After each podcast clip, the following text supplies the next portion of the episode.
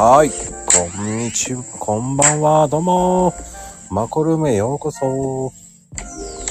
さあ、皆さん、こんばんはです。さて、今日のスペシャルゲストです。ね。はい、こんばんは。いつも来ていただいてありがとうございます。よろしくお願いします。さて、今日のスペシャルゲストさん、呼んでおります。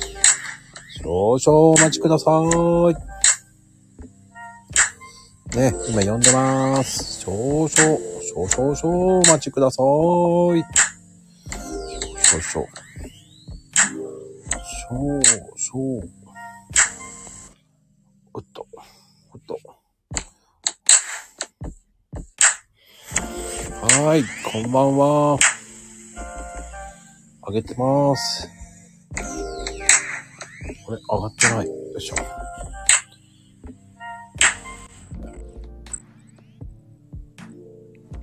はい、今日のゲスト、トヨさんです。よろしくお願いします。よろしくお願いします。こんばんは。あ、どうもどうも、こんばんはです。聞こえてますか？いや、いい声ですね。あ、よかったです。はい。いやよろしくおー願いします。いやいや、ありがとうございます。こんなあの、ね、出ていただき、無茶ぶりな。いえいえ全然、あの、いい機会いただきましてありがとうございます。いや、本当ですか？いい機会ですかね？そうですね。多分、なんか、自分の職種のこととかって、皆さんあんまり知らなくないですか？きっと。いやー、そうですね。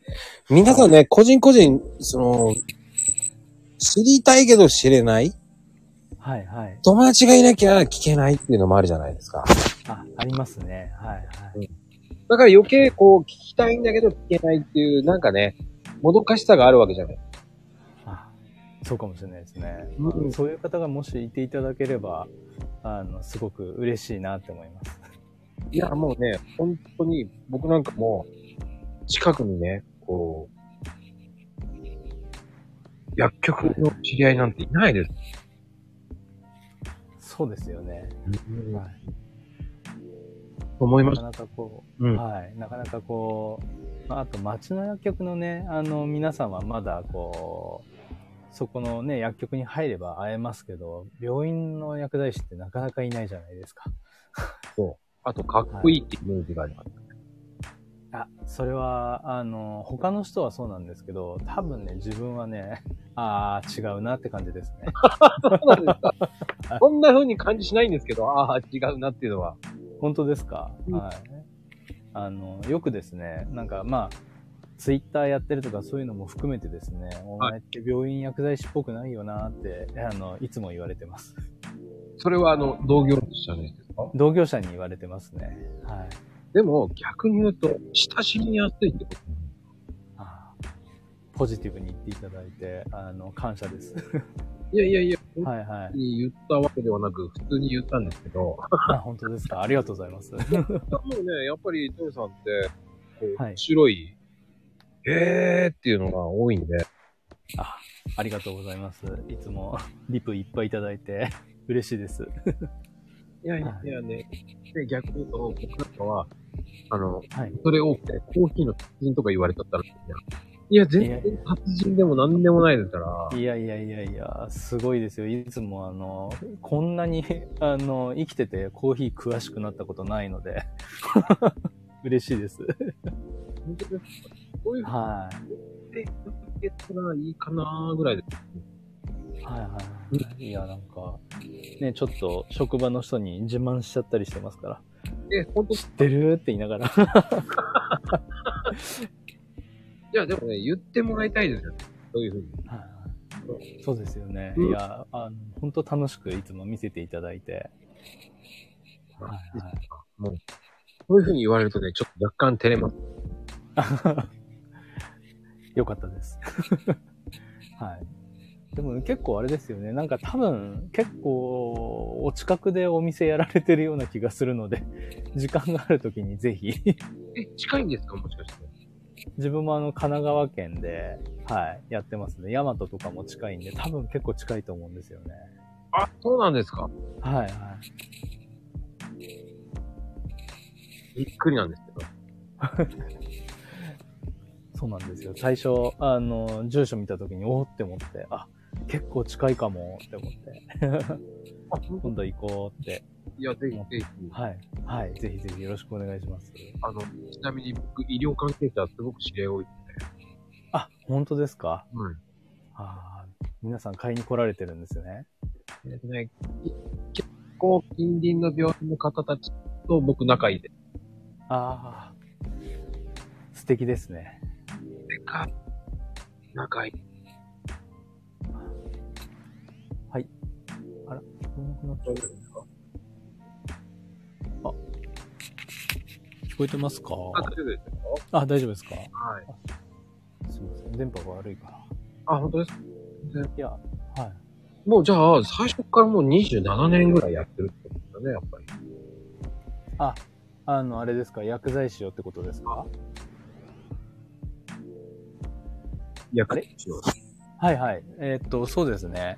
あの、病院、ずっと病院に入って、あの、もう最初の頃からですね、病院でもう大学出てからですね、病院薬剤師をずっとやっておりまして、はいまあ、まあ今でも一応、細々と、はい、やっておりますが、はい。あの、まあ今、うんはい。全国行ったんですか、じゃあ？えー、っとですね、病院と、あと副業で病院の、こう、なんていうんですかね、病院の薬局を助けるようなお仕事ですね。あの、困ってる施設に入って、ちょっとアドバイスしたり、実際にこう、業務をちょっとサポートしたりとか、そんなようなことを副業で、えーやってるっていうですね、えー薬剤師でございます。結構変わってると思うんですよね。いや、変わってはないと思うんだ。全然。あの、本当に、ちょっと前ぐらいに、まあ、はい。そうですね、今だから、4年ぐらい前に、はい。アンサンシング・シンデレラってあったじゃないですか。あ、ありましたね。はい。あれで結構メジャーになったと思うんです。あそうですね。はい。あれ、おかげさまで、なんか、あの、だいぶいろんな人から、あんなことやってるんだっていうのを言われましたね。うんうんうん。ただ、あの、DI 室にいるおじさんは、手品してましたけど、ほとんどの DI の薬剤師は手品はしないんで、ちょっとそこだけちょっと誤解がないようにしていただけると。いや、絶対、それは絶対そうだと思いますよ。あの人は絶対いないだろうっていう感じですよ。だって。そうですね。そうそう。あれで手品したらすげえなと思いますよ。皆さん、そう DI そうですね。もう薬剤師仲間では、うん。誰があれ、DI の薬剤師が手品教えてる、あやってるって教えたんだっつってなんか話題になってましたからね。あ、じゃあ実際いるんじゃねえかと思ったってことですよね。そう、あの、薬剤師あの、バカみたいに真面目なんで、はああいうのを見ると、実際そういう風に言って、それがあの、題材になってるんではないかっていう風に捉えたみたいですね。い。ある意味、その、はいちょっとざわついたわけですね。そうなんですよ。ざわついたんですよ。なんか。ああ、でもそういうのって、そうね。はい。こういうのってなかなか聞けないじゃないですか。はいはい、そうですね。あの、実際にいるわけないと思ってたんで、はいはいはい。でも、そういうふうに、こう、はい。ざわつくっていうの面白いですね、やっぱ。うんそうですね。で、あの、DI ってあの、医薬品情報を担当してる部屋があるんですけど、はい。あの、そこの部屋の、あの薬剤師があのドラマだとね、あの、手品やってたんですけど、でもあの、全然実際にその職種じゃない、その職種っていうかそういうことをやってない薬剤師で、病院の中で手品やってる薬剤師とかはいますけど。あ、そうなんです。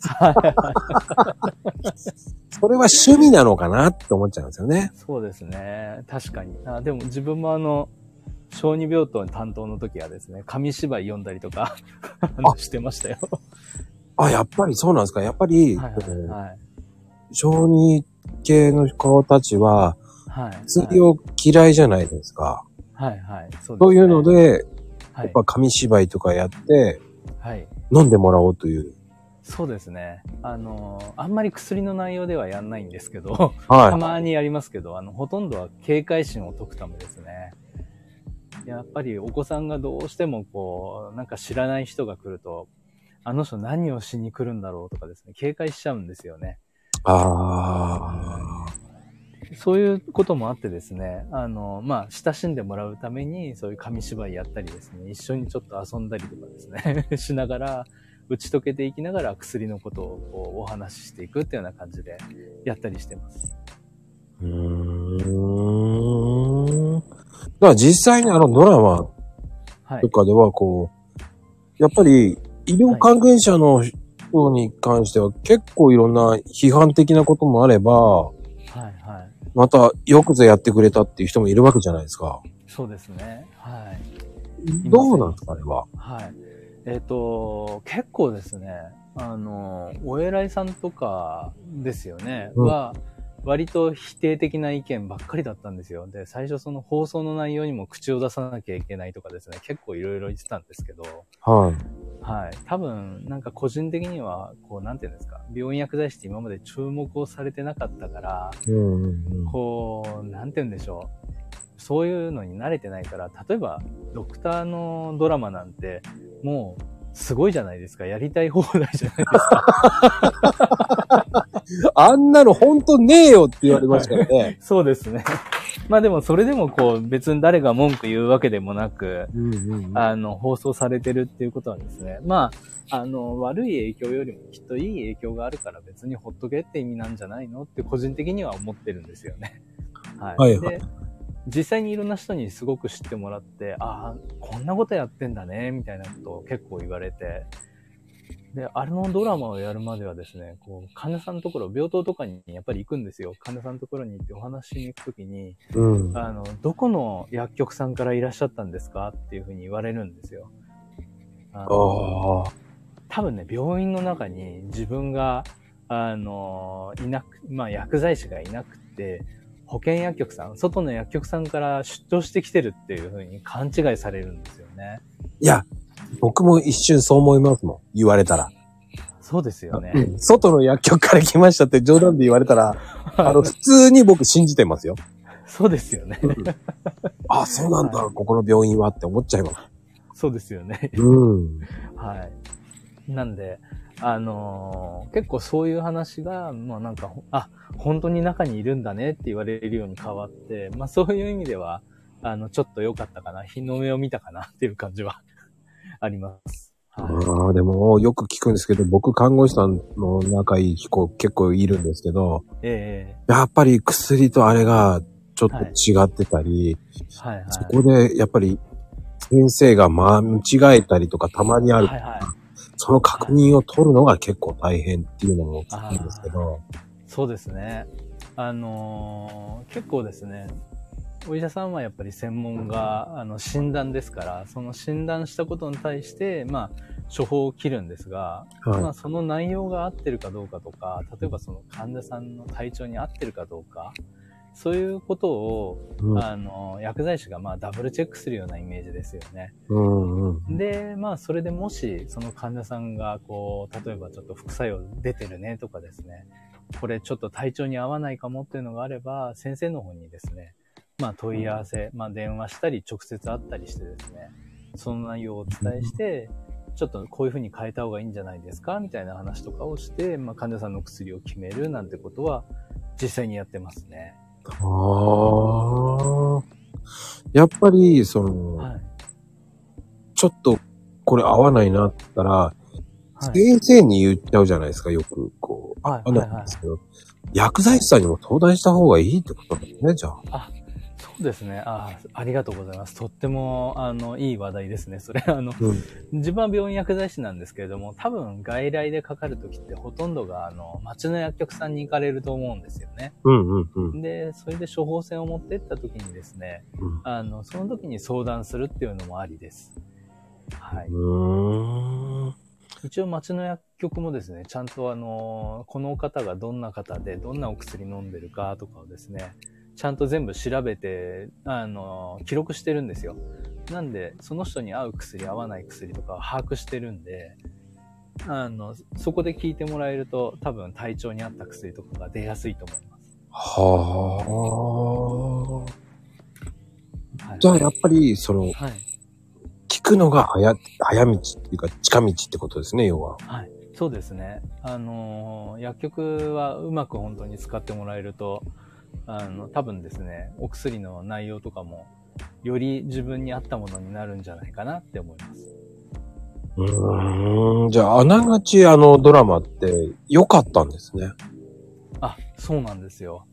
結構あの病院とかでも、まあ例えば先生がこう結構ザーッと診察して忙しくて声がかけられないっていう時に、こう自分らがゆるーくですね、患者さんとかにどう？みたいな感じで行くと、あの、実はって話してもらえると結構、あの、その要望を先生に伝えたりとか、あの、提案したりとかできるので、はいはいはい。はいはい、患者さんにとってもすごくいいんじゃないかなって思います。うーん。まあね、結構、その、はい。薬剤師さんって、はいはい。本当にこう、難しいところもあるわけじゃないですか。はいはい。で、本当最近ですよね、こう、薬剤師さんの漫画が出てくるようになったっていう。あ本当そうですね。はい。うんうんうん。そうですね。それまではもう本当誰も知らないような あの職種でしたからね。部屋にこもってるだけっていうね、お薬を作ってるだけみたいなイメージだったと思うんですよね。はい。うんうんうん。が、やっぱ、うん。はい。そこでやっぱり、アンサンシング、なんでしたっけ？シンデレラでしたっけ？ああ、そうですね。アンサングシンデレラ。うんはい。れで結構一躍的に有名になったんじゃないですかね。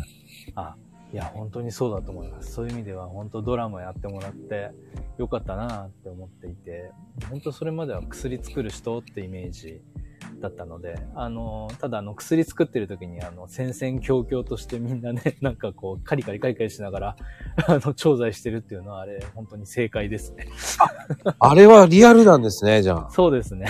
あれは結戦構、争並みな感じじゃないですか、だって。そうですね。あの、昔はあの、全部病院の中で調剤してたんで、はいはい。あの、3人の薬剤師で100人分ぐらいを1時間で作るとかやってたんですよね。説明しながら。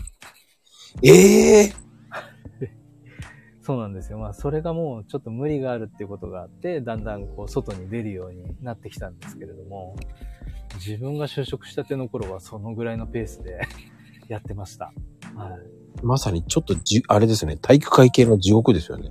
そうですね。もう、あの、ゴミを捨ててる暇もないんで、なんて言うんですかね。床にもうみんな箱とかポイポイ捨ててくんですよ。そこの一番最初に働いてたところはですね。そうするとね、もう、なん終わった頃にはゴミがこう、なんていうんですかね。もうゴミしかない、ゴミの上歩いてるような状態になるんですよ。はい。ただ、あの、すごいいい点があってですね、それをこう、掃き掃除をすると、ホコリも全部いっけいっぺんに取れるんで、あの、結構ね、床が綺麗になるんですよね。ああ、ある意味、ある意味。いいんですね。そうですね。はい。なんて、ちょっと戦場みたいな感じで、あの、昔は薬を作ってたんですけど、はなんか今は薬を作るよりも、なんかあの、アンサングシンデレラでやってたような、こう、先生と話すとか、看護師さんになんかいろいろ飲み方をお伝えするとか、患者さんと話すっていう機会が、だんだん増えてきて、い。うん。機械、あの、調剤は、まあ、外の薬局さんにお任せしたり、機械に任せたりっていう風に変わってきてますね。ああ、そっか、今、機械ですもんね。機械もありますもんね。そうですね。もう機械の方が、あの、優秀ですよ。間違いないですから。はい。ああ、そっか。そうですね。はい。今、あの、錠剤を切って出してくれる機械とかもありますし、文法もね、自動でできますし、ええそこまで行ってるんですか？そうなんですよ。もう、なんで、手作業はもうだいぶ減りましたね、昔に比べると。ああ、でもじゃあ、でも、そこでこう、パはいッと見で分からなくなってくるんじゃないですか。昔はあの、はいはい。ねあの、薬剤師さんは、こう、色見てこの薬はこれだとか言うじゃないですか。はいはいはいはいはい。それをし、はい今の若い人たちは若干分かんなくなるんじゃないですか、薬剤。あだんだん、そうですね、昔より分かんなくなるっていうのと、あと、製薬会社さんがすごく工夫されてきてて、あの、錠剤に対する、なんていうんですかね、印刷の技術が上がったんですよね。ああ。はい。昔あの、刻印って言ってなんか、英数字ぐらいしか打ち込めなかったんですけど、はいはいはい。今は、あの、インクジェットみたいなプリンターで、あの、パーッとですね、あの、文字まで打てるようになったんで、もう薬の名前がもう書いてあったりするんですよね。ああ、よくよく見ればそう書いてありますよね。そうですね。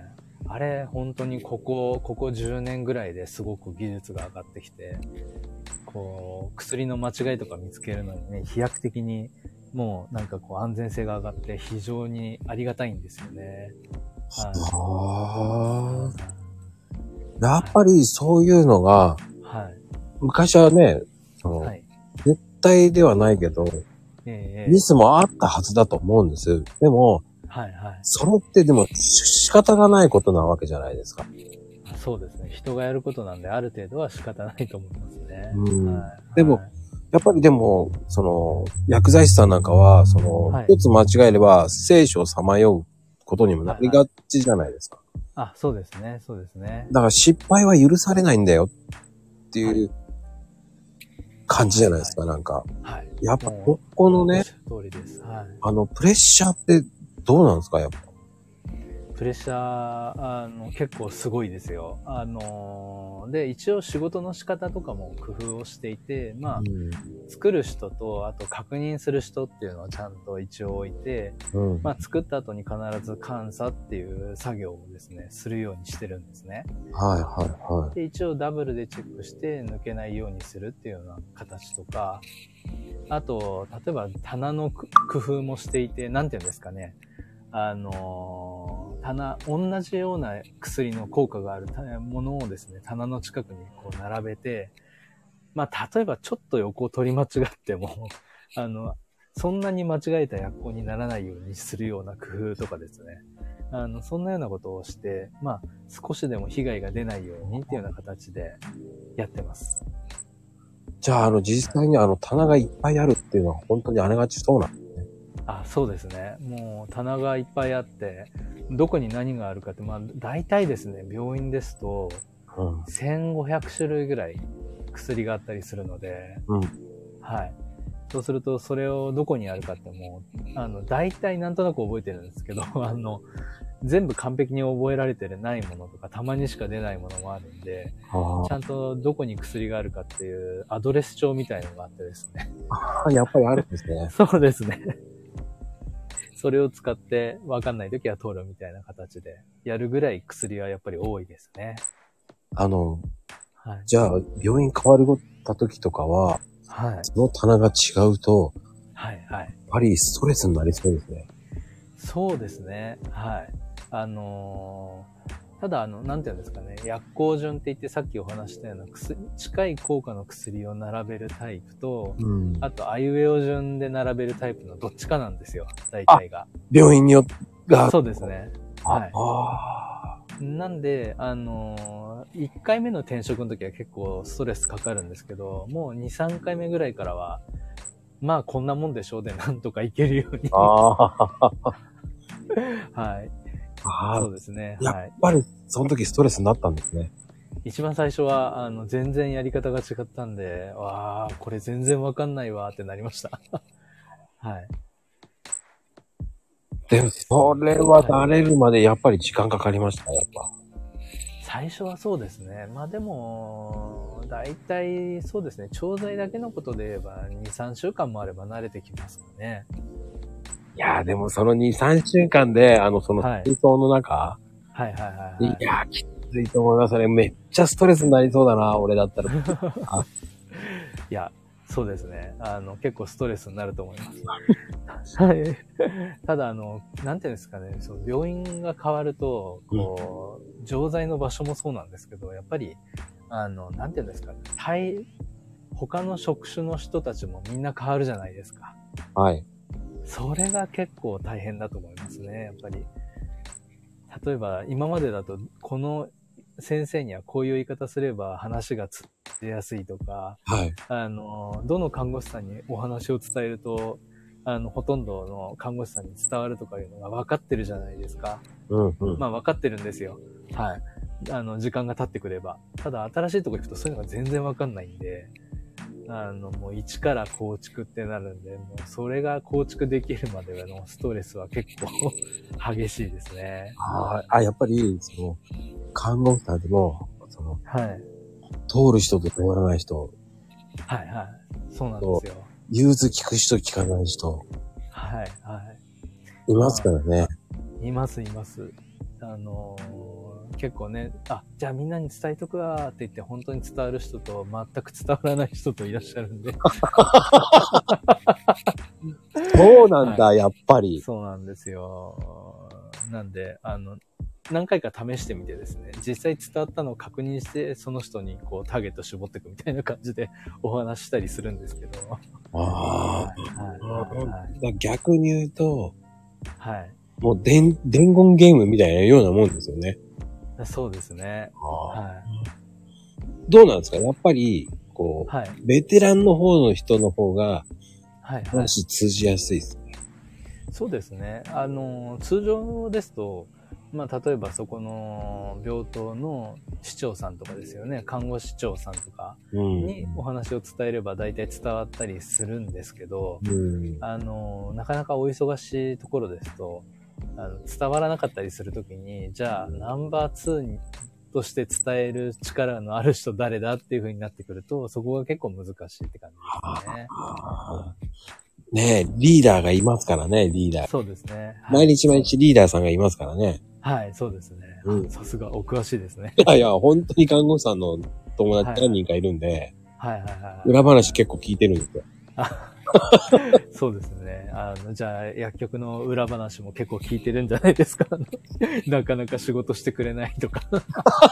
あ、それ言ってた言ってた。あの、やっぱり、はいや、はい動いてくれる人とくれない人がはいはい本当にいて、とか言って。そうですよね。いや、それすごくわかるんですよね。あの、看護師さんってこう、病棟がいっぱいあるうちの一つじゃないですか。うんうんうん。で、薬局ってあの、病院全体で1個しかないんで、例えば10病棟ある病院だと、1個のところの言うことを聞くと10倍の仕事になるんですよ。そっか。そうなんですね。なんで、あの、個別の意見をこう、いっぱい聞いてると、なんか仕事が、あの、芋づるし的に広がっていきすぎちゃうので、うん。あの、あっという間に人が足りなくなるっていうのもあって、慎重に、あの、本当にそれがこう、薬剤師がやった方がいいのかっていうのは、選んでやんないと、まあ、結果的にお互い不幸になるなって思ってますね。はい。で、ただ、それで、あの、断っちゃうと、やっぱり、看護師さんからは、えーっていう感じになっちゃうので、ブーイングの嵐ですよね、なんか。そう、そうですね。うんうんうんはい。なんで、その、いい落としどころをですね、あの、まあ、薬局長としては、まあ、あの、お互いの仲裁に入りながら、ここぐらいのところで、こう、やっていくといいんじゃないっていうような形でですね、入らせていただいて、業務を整えるっていうような感じのことはやってますね。やっぱり薬局長となるとやっぱり大変そうですよね、やっぱり。はい。あの、そうですね。まあ、他の所属長の皆さんも、あの、大変だと思うんですけども、まあ、薬剤師ってやっぱり、なんていうんですかね、技術屋さんっていうか、こう、職人みたいな気質の人が多いんでそれをちょっとこう、なんていうんですかね、まとめていかなきゃいけないとすると、やっぱりですね、結構、みんな、あの、思いが強かったりとかして、方向性を揃えるっていうのが結構大変かもしれないですね。うーん。で、やっぱり面白いんですけど、はい。やっぱ早食いの人多いですよね。あ、お詳しいですね。本当に早食いが多いですよね。早食い多いですね。あの、かつてその外来の調剤やってる頃とかなんですけどね。はい。あの、やっぱりこう、仕事が回んなくなると食事行ってる最中も呼び出されちゃうんですよ。うんうんうん。そうするともう、あの、麺類とかだともう帰った頃にはもう、なんていうんですかね、盛り上がって、あの、こう、容器からこぼれそうになるぐらい伸びちゃうぐらいになっちゃうので、もうその食べられる機会を逃さずに食べるっていう。ねだからカップラーメンはあんまり買わないって言ってましたよね。あ、そうですね。な、お弁当かコンビニ弁当とかパンとか多いって言ってね。はい、そうですね。それだと、あの、その危険がないので、続き、続きからいけるんで。はい、はい。ああ、やっぱりね、あのね、ドクター X みたいに、あの、はいね、あの、はいはい食堂で、こう、のんきに食べられないよと。あ、そうですね。そうなんですよ。よく食堂に、あの、職員食堂に行くと、こう、食べかけのやつが残ったまんまの場所とかがいくつもあったりするんですよね。ああ、やっぱりそうですよ。ねそうですね。途中で呼ばれちゃっていくっていうような形で。はい。なんで、そうならないようにみんなどんどんどんどん早食いになっていくんですよ。体に悪いですよね。だってね、体にね、いいことちゃんとやってくださいって言ってるのに、はい。その、見てる医者が、早食いなんだよね、なんて言ったら、はいはい。もう、し信頼度が。そうです、そうです。もう、そうやってこう、あれですから、早食いして帰った、ね、病棟とかでね、うん糖尿病の患者さんとかに、いやー、糖尿病は早く食べちゃダメだよ、ゆっくり食べないと、つって言ってますからね。そうですよね。それって、だから言ったことありますよ。だから、看護師の友達に。そ うそうですよね。もうあの、看護師さんなんてまさにそうじゃないですか。あれやっちゃダメ、これやっちゃダメとか。うんタバコ、タバコ吸っちゃダメっつって休憩にタバコ吸ったりとかはね。あの、普通ですから。本当に。はい。なんか、えいいの？それっていうのもありますもんね。そうですね。あの、医療従事者ほど不養生ですね。はい。そうそう。自分の、自分の体調に頓着がないんですよ。そうですね。はい。そうなんです。あの、結構、結構みんなね、あの、個人的には医療従事者ってすごい患者さん思いだなって思っていて、あの患者さんのことはすごい気にして、こう、自分のことのようにやるんですけど、うんあの実際じゃあ自分はどうかっていうと、あんまり自分は可愛くない扱いをする人が多いですね。多いですよね。はい。そうです、だって。ね熱があっても普通に出ているいる人が多いって言いますしね。そうですね。あの、もう今はもう絶対ダメですけどうね。んうん、今はコロナだからっていうのがあはい、るけど、はい。そうですね。はい。もうなんか、あの、全然、全然大丈夫って言ってね、顔真っ赤にして昔は働いてましたからね。はい。あのね、むやみやたらに休めないんですもんね。はい、そうですね。すあの、怪我したとか言ったらすぐ病院行きなさいすぐ言われて、こう、診断書、すぐ診断書って言いますもんね。はい、そうですね。うんはいはいはい診断書なの？と思うぐらい。そうですね。いやもう本当になんか、あの、一人かけちゃうと回んなくなったりするようなきつい時もあるので、もうそうなっちゃうとね、もうその状況が分かってるとなかなかこう、休みますって言いづらくて、うんはい。っていう人が昔は多かったですが、でも今は割と、あの、昔に比べたら割とスパッと休むようになりましたね、きっとね。あでも意外と休みの方多いですよね。ちゃんと休んでるんですよね。そうですね。はい。あの、特にあの、看護師さんとかはもう、なんていうんですかね、その、厚生、厚労省のこう、ガイドラインとかそういうのとかもあったり、うん。あの、ここの時間以上働かしちゃ、あの、ダメですよ、みたいな規定があったりとかするので、はい。あの、その規定を守んないと、こう、病院に入る収入が減ったりするから、結構、昔よりもだいぶ守られるようになってきてますよね。うんまあね、バイトしてる看護師さんもいっぱいいますからね。そうですね。うんはい。はあ。まこさんは結構、あの、看護師さんのお知り合いが多いんですね。多いです。ああ。ね、あのあの辺、近隣病院いくつもありますもんね。あ、あの、どっちかっていうと、はい。隣の市の方が多いですよ。隣の市ですか。はいはいはい。あの、大きい相模原市ってとこなんです。はいはいはい。ああ、相模原市。はいはい。あそうですね。あっちの、あっちの方も病院ね、結構、いっぱいありますからね。そうなんですよ。あと、やあの、薬剤師さんって、こう、入院した人に挨拶しに行きますよね、あれ。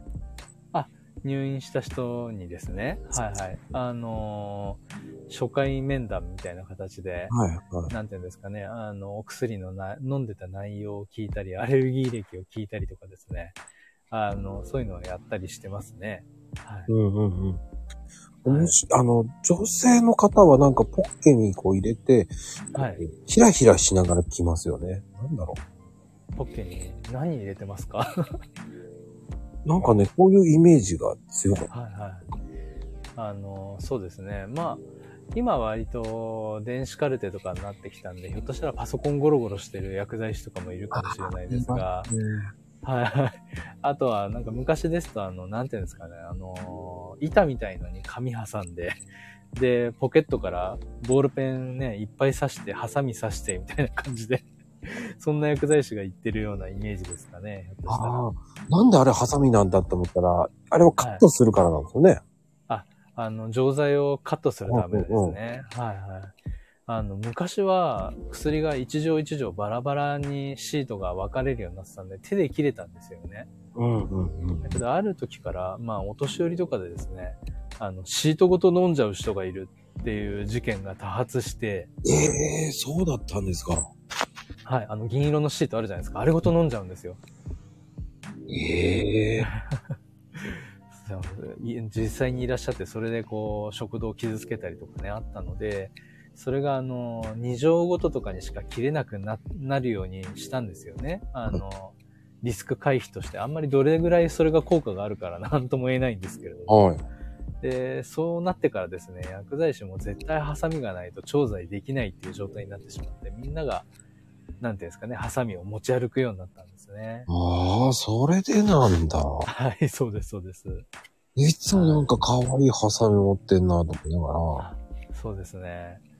あれは、あれはもう、錠剤を切る、あの、シートを切るためですね。ああ、でも特に女性はちょっと、はい。あの、キティちゃんとか、こうなんか、はいはい。可愛いハサミを持ってたんですよね。ああ、そうですね。結構、女性は可愛いのを持ったり、結構凝ったやつをね、うん自分で、あの、仕入れて、あの、やってますけれども、大体あの、男性の薬剤師は、あの、なんていうんですかね、薬局に転がってるハサミをズバって突っ込んでね、移動してるみたいな感じですああ、そんなイメージですね。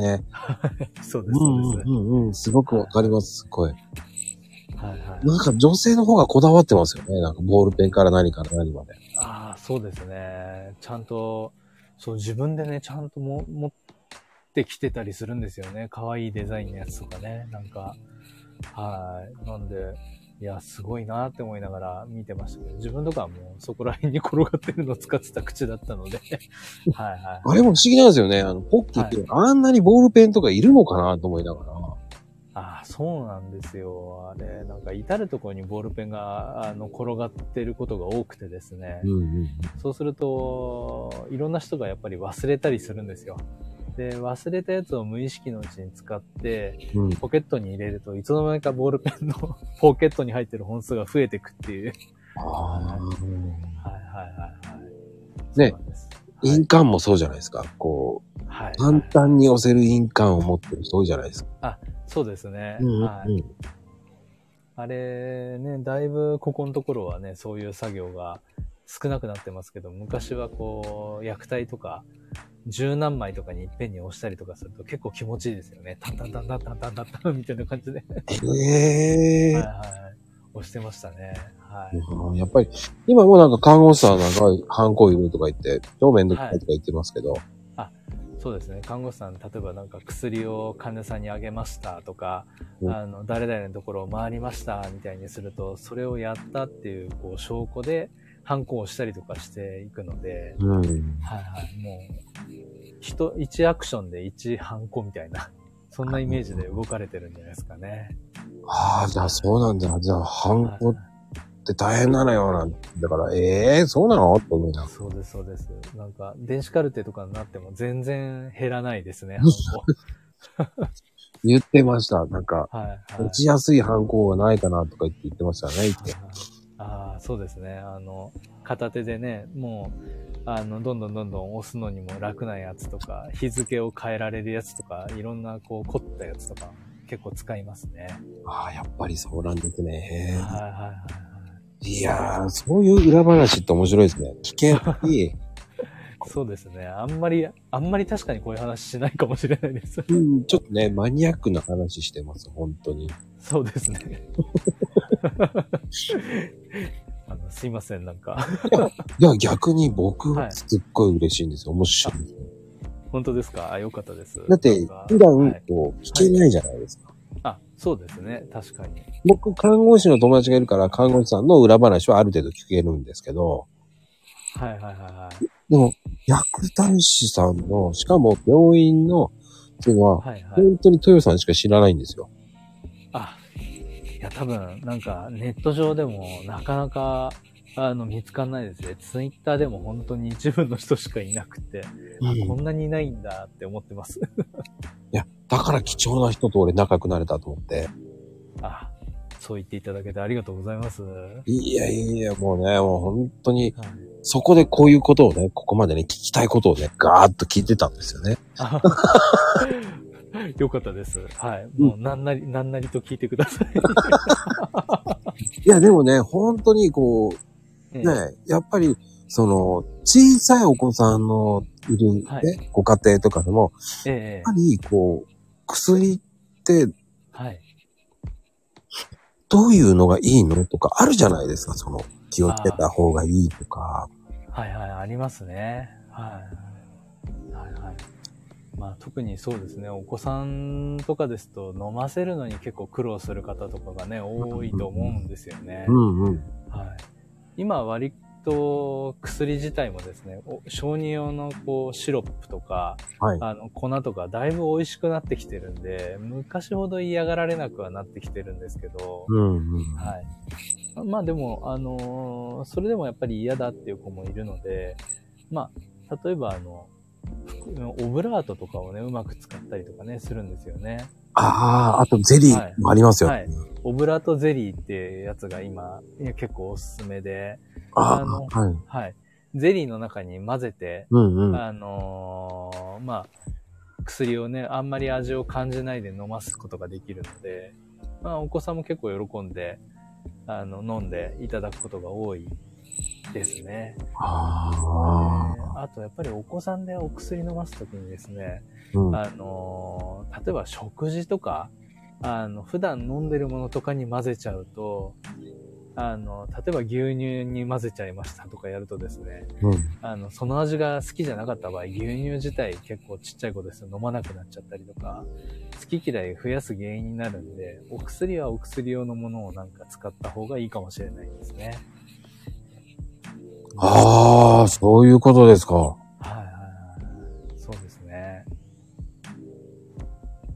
やっぱりこう、なんていうんですかね、本当にあのー食事の方に影響が出て、まあ、例えばなんかこう、デザートに混ぜるとかね、結構そういうのもやったりするんですけれども、うんうん。あの、まあ、デザートでアイスぐらいだったら、アイスはね、結構おすすめなんですけれども、あ、そうなんですか。はい。アイスは大丈夫です。結構あの、冷たいんで、苦味とか、あの、含めて感じにくくなるので、はあ、はあ、アイスに混ぜるっていうのはよく、あの、お母さんとかに、あの、ご説明したりしますね。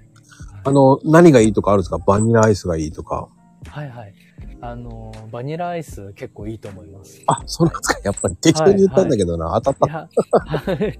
あの、いろんな味がついてると、なんていうんですかね、酸味でバッティングしたりとかして、あの、オレンジ系とかですと、そうすると余計なんか薬の味がなんかきつくなったりする時もあるので、うーん。はい。できれば癖のないものがいいかなっていうところですね。ああ、そりゃそうですよね。はいはいこはいんなのにね、子供のためにハーゲンダッツなんかでバニラ入れたら、相当デレックだからね。ハーゲンダッツで薬飲むのちょっと、ちょっとなんか、ハーゲンダッツもったいないですね。はい普はい。通の、あのね、生協さんのバニラアイスは全然いいといいですからね。ああ、いいですね。はい。はい。あの、そういうなんか工夫とかは結構、あの、患者さんのご家族と一緒に考えながら、あの、ご説明したりとか、うんあの、することありますね。はい。あと、ほら、風邪ひいた時のゼリーとか、ああいうのはいいんですか？風邪ひいた時のゼリーですか？うん。あのー、あれですかね。葛根糖とかのゼリーとかそういうような話ですかね。はいはい。あのー、成分的に薬効のあるものが入ってる分には全然いいとは思いますが、はい。うん。あの、まあ、風邪ひいた時はですね、まあ、薬もですけれども、うん。やっぱり、あの、寝るのが一番いいのかなっていうふうには思いますね。あの、本当に手洗い、うがいで、しっかり睡眠をとるとかね、体を温めるとかね、そういうのはすごくいいのかなっていうふうに思います。結構あの、市販で葛根糖とかも、あの、売ってたりすると思うんですけれども、あの、葛根糖って本当にあの、なんていうんですかね、あんなに広く売ってる割には、実は使える期間っていうのがすごく短くて、あの、熱が上がる前に寒気がするじゃないですか。はい。あの寒気がしてる時しかあの薬って実は効かないんですよ。え？あの時がベストなタイミングなんですよね。え？寒そうなんですか？はい。寒気し始めたって言ったら、葛根湯をすぐ飲むっていう風に使うと、一番よく効くんですよね。ええ逆にもう結構症状がもうできった後に飲んでも、あの、多少は効果、温める効果とかもあるので、多少はいいですけれども、あの、その寒気がした時ほど劇的には効かないですね。ああ、僕、葛根湯はだから、引き始めっていうか、ちょっとおかしいなと思ったら飲めっていうふうに。看護師さんに教えてもらったんですよ。はいはい。もうその、ちょっとその、引き始めのその寒気のある時とか、そういう時が一番効きます。あの、早めのパブロンじゃねえけど、葛根湯だよって言われて。はい。ええそうですね。なんか漢方もうまく使うと、あの、すごくね、あの、よく効くものもあったりするので、うーん。はい。ですね。いや、それは、でも、じゃ、それは葛根湯は、お子さんでもいいんですかそれは？えっ、と、一応ですね、あの、お子供でも一応大丈夫でなんですけれども、まあ、先生とかですね、一応まあ体の大きさとかそういうのもありますので、はい。まあそういうところをこう先生とか薬剤師と相談しながら、あの量を調整するっていうような形で使ってもらうっていうのもいいと思いますね。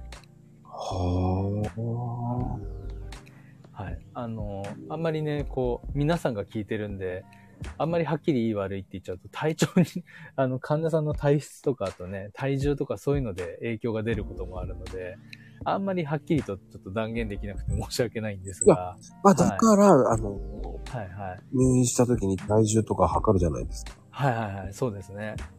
あれは、その、はい大き。さで、はい。薬の効き具合も計算するってことなんですか、そういうことですね。はい。あの、特にお子さんですともう体重あたりな、どのぐらいの量っていうふうに決めて、あの、計算してお薬を出したりするので、もう体重は必須ですね。はあ、大人でもですか？はい。大人の場合は細かくですね、決まってない薬が多いんですけど、やっぱりあの、中には体重1キロあたりな、どのぐらいの量で使いましょうみたいな薬もあったりしますので、はい。そうですね。あと、まあ、患者さんを見れなくても、例えば身長と体重で大体の体を予想して、あの、きっとこういう体型の方だから、この量だったら大丈夫みたいな判断をするのにも、体重がすごく便利なんですよね。に、ええ俺そこまで知らなかったな。はい。なんで、あの、すごく自分らの中では体重って大事な情報のうちの一つですね。女性にとっては、ちょっとやめてよって思いますけどね。あそうですね。確かに。あの、すごく申し訳ないんですけど、あの、ただ、あの、本当にあるとないのではもう全然言えることが変わってくるので、はあ、はい、身長は関係ないですね、ちなみに。身長と体重で大体の体型とかを予想するので、身長があると嬉しいですね。ああ、じゃあ身長と体重があれば、はい。そうですね。同じ60キロでも、180センチの60キロと140センチの60キロとだいぶ違いますからね。かなり違いますね、それ。そうですね。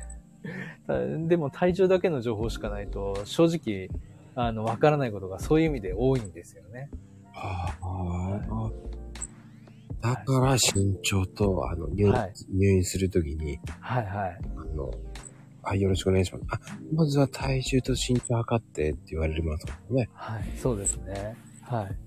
そういった意味でも、あのーまあ、なんていうんですかね、体型がわかるっていうところは非常に、まあ、あのー太ってる人とね、マッチョの人の差は分かりにくいですけどね。うんうんうんうんうん。はいはい。まあ、ただ、あの、あんまりそこはもう間違え、あの、なんていうんですかね。まあ、それはご本人を見て判断すればいいので、なんですが、まあ、あの、短い時間でパッと見るときに、やっぱりその身長体重があらかじめ情報としてあると、あの、短い時間で正確に、あの、お薬の量とかもね、あの、アドバイスできたりとかするので、はい。非常に大事な情報です。おーある意味、その、ええそういう話ってすっごい貴重ですよ。あよかったです。はい。あのです、そうですよね。でもあんまりなんで薬飲むのに身長体重聞かれるんだってなりますよね。うん俺に疑問だったんですよ、入院の時に。確かに確かに。じゃあ視力とか測んねえのかって言いそうになったんですけど。そうですね、本当に。あ、でもなんか薬によっては視力も必要だったりするので、はい。そうなんですかそうですね。あの、特にあの、眼圧が上がってるとかそういうような方とかですと視力が最近変わった変わんないとかですね、視野が変わった変わんないとか、そういう情報とかも聞いたりするので、あの、そういう症状があるよって方にはそういうのを聞いたりもします。ああ。はいはいいや、そこまで、なんか、ちょっとびっくりですよ。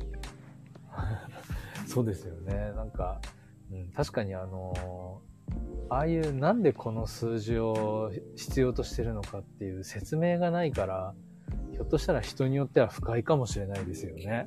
そうですよね。うん。ああ、ちょっとそれ勉強になりました。ちょっとなんかどっかで書いたらいいんじゃないって言ってみよう。はい、ありがとうございます。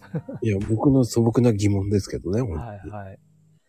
いやいや、でもそういうのすごく貴重なご意見でありがたいです。いやいやいや、すみません、もう、浅はかな、かとも言ってますけど。いやいやいやいや。うん、でも、はいいや、いろんな、ほんと聞けないことはいはい。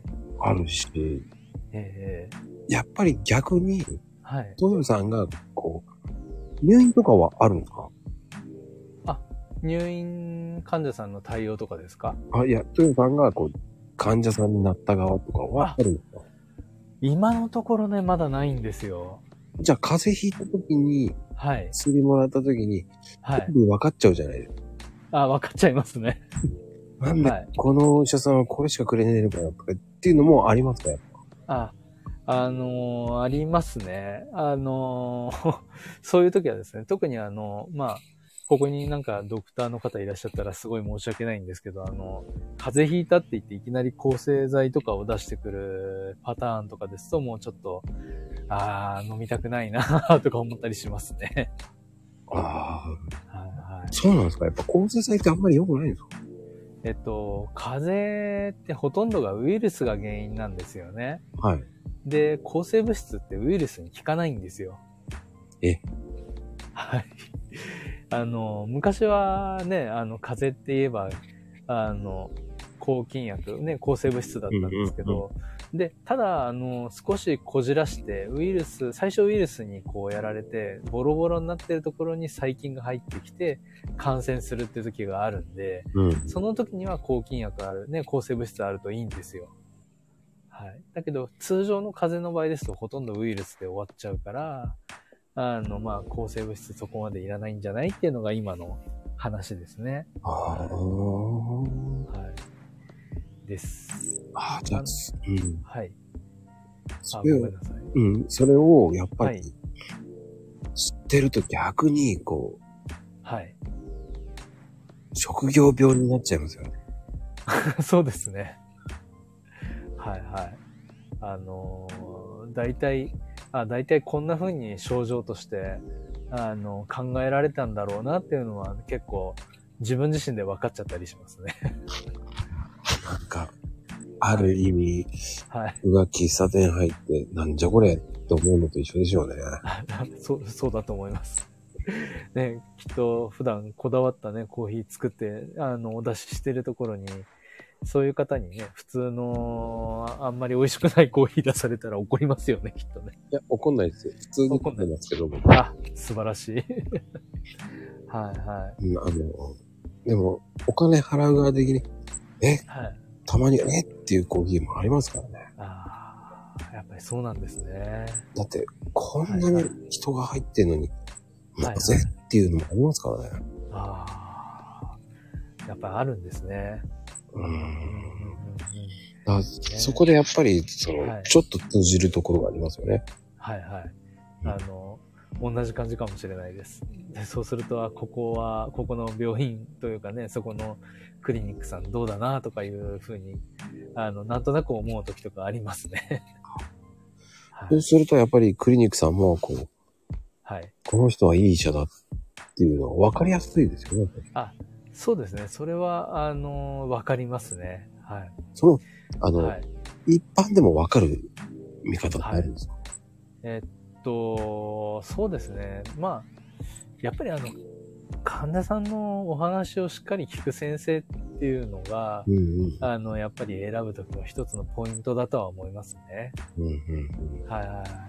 あのーやっぱり話聞かない先生は、あの、細かいところ見逃しちゃう可能性も高いので、はい。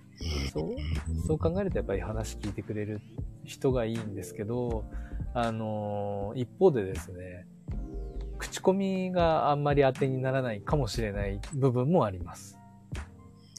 そうなんですか。はい。なんでかっていうと、あの、例えば、あの先生は、私が大好きな薬を出してくれるから大好き。あの先生はいい先生っていうパターンとかもあったり、あの先生はよく効く薬を出すからいい先生ってパターンがあるんですけど、いい薬がひょっとしたら、ものすごい効果が強くて、その人には過剰なやつかもしれないっていう時もあるんですよね。はいはいはいはい。で、ただ、あの、開業医の先生とかってやっぱり、あの、いい薬、よく効くって言われる薬を出した方がリピート率が上がるので、あの、とかくそういう薬を出しがちになるので、まあそういうところで、まあ、口コミはいいのに出てる薬を見るとあれ？っていう時とかは結構あったりします。ああ、そっか。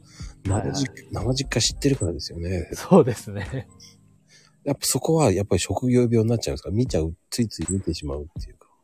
そうですね。まあ、あの例えば外からの、あの、入院患者さんが持ってきた薬とかを見て、あ、この先生ってこういう評判だったけど、こんな薬の出し方するんだ、みたいな 感じには評価というかですね、見ちゃったりするときがありますね。ああ、逆に、あれですよね。はいはい。怖いって言えば怖いですよね。そう、そうですね。分かっちゃうから怖いですよね。はい。いや、本当におっしゃる通りです。はい。あ、こんな薬出されてるとかね。あんまり大きな声で言えないですけど。はいはいはい。まあ、はいはい。それは、あはいるっていうのを知っとくか知ってないかだと違うじゃないですか。あ、そうですね。はいはいはい。うん。はい。実際そういうのはあると思うんで、出てる薬とか、まあそれこそ、あの、出てる薬とかってなんか、で、長く飲んでて平気な薬があるかどうかっていうのは、保健薬局のね、あの、町の薬局の、あの、薬剤師に聞いてくれれば多分答えてくれると思うので、はい。そういう時にもうまく利用していただけるといいかもしれないです。うん。あの、薬剤師さんって本当に奥が深いですよね。そうですね。なん結構、あの、何でも屋さんだったり、あの、するので、割とまあ薬作ってるだけでなくって、こう、患者さんのお悩みを聞いたりとかですね。うん、うん。あの、その中で、あの、先生にこう提案したり、調整したりとかいうですね、結構あの、つなぎ屋さんの仕事もやる職種なんですよね。はい。ああ、間違ってないっていうやつですね。あ、そうですね。はいはいはいはい。うんはい。なんで割とこう、チーム医療の中でもつなぎ役をやることが多いっていうね、裏方さんで、あの、やることが多い職種かもしれないですね。うんはい。まあ、縁の下の力持ちで、あの、十分いいかなっていう ふうには思ってはいるんですけれども、うんうん。まあ、アンサングシンデレラのアンサングも多分そういう意味ですもんね、あれ確か。そうですよね。確かはい。そうですね。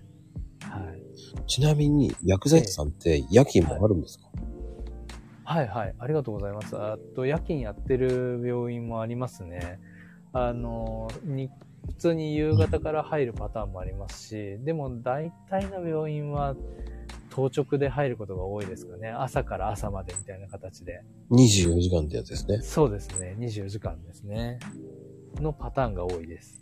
あれ、その後どうするんですか？休みのあれは。えっ、と、通常ですと、まあ朝、朝に帰って次の日また出勤なんですけど、はい。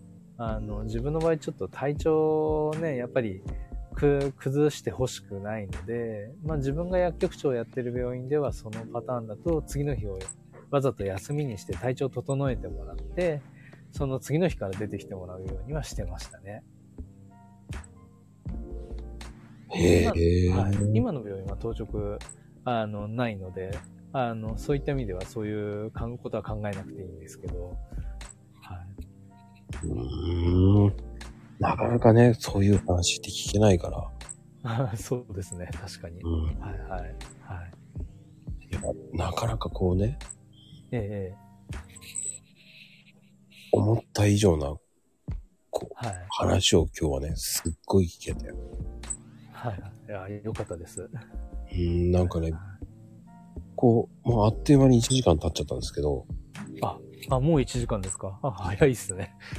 いやーね、え、もう1時間っていう感じなんですよね。はいはいはい。いやー、話してみたらね、1時間結構、あれかなって思ったんですけど、あっという間でしたね。あっという間でしたよ。なんかね、めちゃめちゃこう聞きたかったこと聞けたし、あ、よかったです。うん、これね、ツイートで、こう、リブで聞けっていうのもすっごい難しいじゃないですか。あ、そうですね。はい。あの、そういう時は DM で。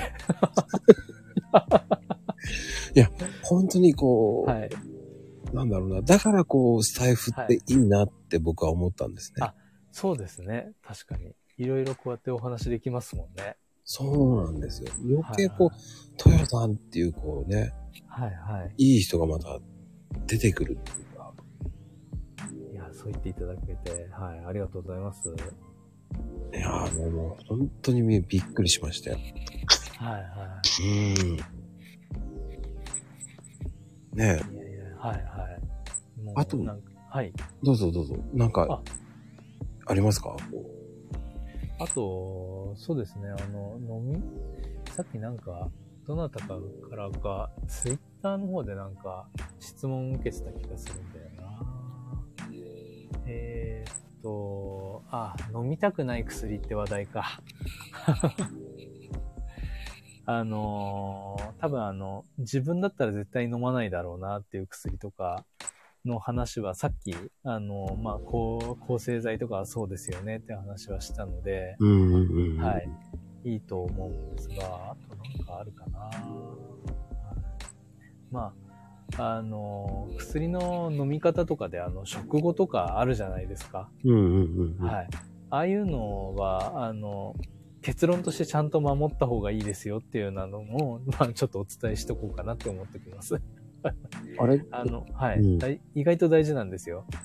ああ、やっぱりそうなんですはい。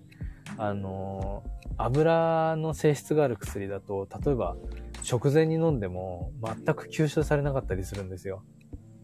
そうすると飲んでも無駄っていうパターンもあるので、はい。ええちなみに、あの、はい。そういう時って、こう、はい。あるじゃないですか。こう、30分とか、はいはい。食後にすぐとか、はい。はいはいはいやっぱ、はい。はい。食後にた飲むっていうのは、それだけ即効性があるからなんですか？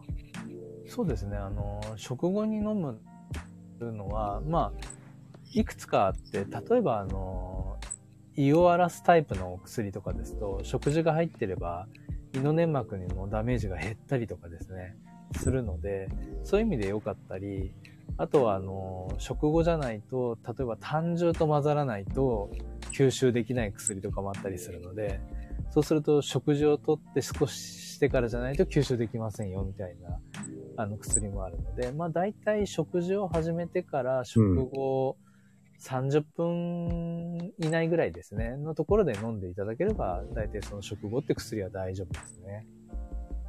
うん。で食どうなんですか？食後30分っていうんだったら30分本当にしっかり当てた方がいいってことですかえっ、と、30分以内に飲むようなイメージでいいと思います。食直後とかでも大丈夫です。食べ終わった後とかでも、はい、大丈夫ですし、もう飲み忘れちゃうんだったら食べてる最中とかでもいいですし、え、それありなんですか？あ、ああの、全然ありだと思います。えー食べながら薬飲んでいいんだ。知らん。うん、あの、ちょっと食事がまずくなるかもしれないので、あの、はい。なんで、食べ、食べ終わった後とか、自分が忘れないタイミングがいいかもしれないですね。ただ、ちょっと胃を荒らすタイプの薬だと、食直前、あの、食べる直前に飲むっていうのはやめた方がいいかもしれないです。はあ。だちなみに、その薬って、こう、はい、僕の仲のいい看護師さんは、はい。コーラとか炭酸飲料でいいのかや飲んでっていうのもあるんで、はいはいはい。まあれは全体的には水の方がいいんですよね。えっと、総合的に言うと、うん水の方がいいですね。あの、水が無難っていう風に思っていただければいいかもしれないです。あなんでかっていうと、こう、コーラとかが本当にダメな薬もあるんですよ。あ。あ、そうなんですか？そうですね。そうすると、まあ、吸収が変わっちゃうとかね、あの、酸性が強かったりするので、酸とアルカリとかで、あのーまあ、コーラだけじゃなくて、普通のあの、ジュースとかも結構酸性が強いので、うんうん。あの、酸に弱い薬とか、酸で吸収が変わる薬とかは影響が出ちゃうんですよ。うんそうすると、あの、ジュースで飲んでいいですか？って言うとですね、あの、誰々さんの持ってるこっちの薬とこっちの薬はいいんですけど、こっちとこっちの薬はダメなので、他の飲み物で飲んでくださいみたいな説明になっちゃうんですよね。正確に説明すると。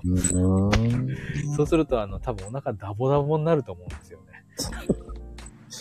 はい。なんで、多分、無難に水で飲んでいただくのが。ああ。はいはいはい、はい。一人、あの、なんかね、炭酸水で飲むとか言ってますけど。はいはい。あの、炭酸水で飲んでも大丈夫な薬ももちろんありますが、まあ、あの、無難にっていうところですね。あ、カンちゃんが、ビール最悪ですね。あの、飲んだ後すぐにビールは最悪ですねって言ってますけれども、まあ、これは、あの、表向き薬剤師としてはやめてくださいって言いますけれども、まあ、個人的には、まあ、しょうがないかなっていう。はい。あの、飲む方が優先っていうのね、あの、飲み忘れちゃうよりは飲んだ方がいいので、はい。ええなんか俺、今日めっちゃこうね、はい学びのあるね、はいはい。なんかこんなに真面目に聞いてるっていう。いやいやいやいや、はい。ちょっとでもね、皆さんのお役に立てれば。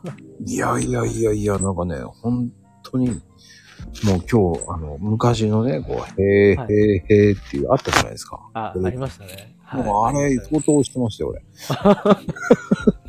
よかったです。ボタン用意しとけばよかったですね。本当に用意しとけばよかったっていうぐらいに、いや、もうええーって感じですよ。はいん。ありがとうございます。あ皆さんも結構、へいへいへい言っていただいて嬉しいです。内容的にはね、今日ね、すっごいボリューミーで、はいはい。うん。はい。あの、本当に僕が聞きたいことをブワーって聞いただけなんで、あ、よかったです。また、あの、呼んでいただければ、あの、こんな話でよろしく。いやいやいや、もう第2弾も、はいはい。もうね、ぜひぜひっていう。はいはい。いやー、僕的にはね、めっちゃ面白かった。あ、本当ですか？よかったです。だから普段ね、こう、ええ。リプでやりとりしてるけど、はいはい。聞きたいこともいっぱいあったっていうのがあって、こう、聞けた。はいはいああ、じゃあ、ちょっとはお役に立てましたね。いやいやいや、めちゃめちゃ、あれですよ。皆さん知らないこと僕は多かったと思うし、ああよかったです。うーん、だって、はい。聞いてて多分すごくためになったと思うんですよ。本当ですか？いやー、それは、それは嬉しいですね。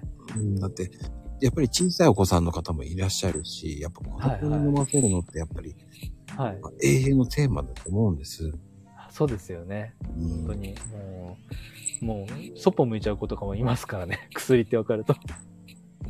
もう、口を開けさせる戦いですから。そうですよね。はいはいはいはい。それをね、こう、そのアドバイスで、えやっぱりこう、ね、救われる方いると思うし、ー、そうですね。いや、はいはい薬アイスでいいんだとかね。はいはいはい。そうですね。もう、そういうのを知っていただいてね、あの、ちょっとでも皆さんが飲みやすくなればね、はい、いきます。いやーね、今日本当にありがとうございました、本当に。ありがとうございます。はい。今日のゲストはもう、トヨさんでした。はい。ありがとうございます。ありがとうございました、本当に。はい。それでは皆さん、バイバーイ。お疲れ様です。